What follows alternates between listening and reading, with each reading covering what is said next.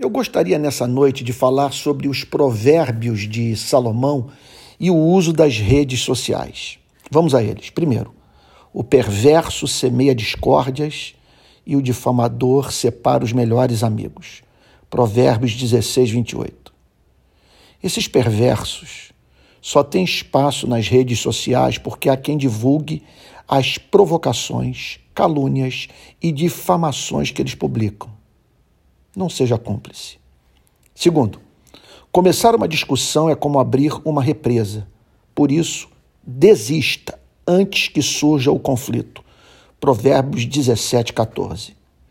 Pense na dor de perder um amigo por haver perdido o completo controle das suas palavras.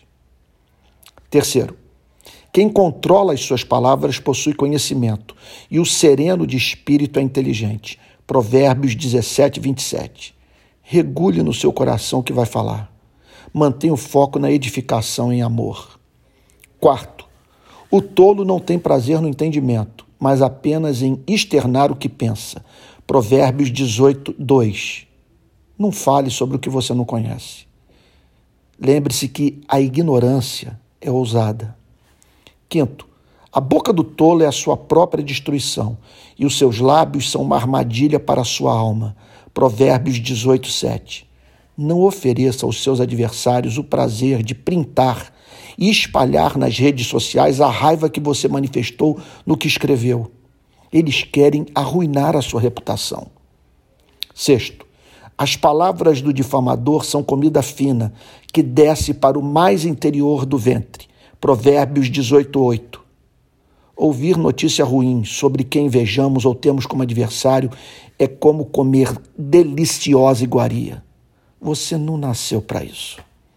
Sétimo, responder antes de ouvir é tolice e vergonha.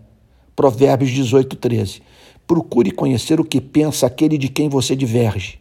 Se necessário, faça de modo educado a seguinte pergunta: É exatamente isso que você está falando? E por fim, o bom senso leva a pessoa a controlar a sua ira. A sua glória é perdoar as ofensas. Provérbios 19, 11. Pratique a arte de transformar inimigos em amigos.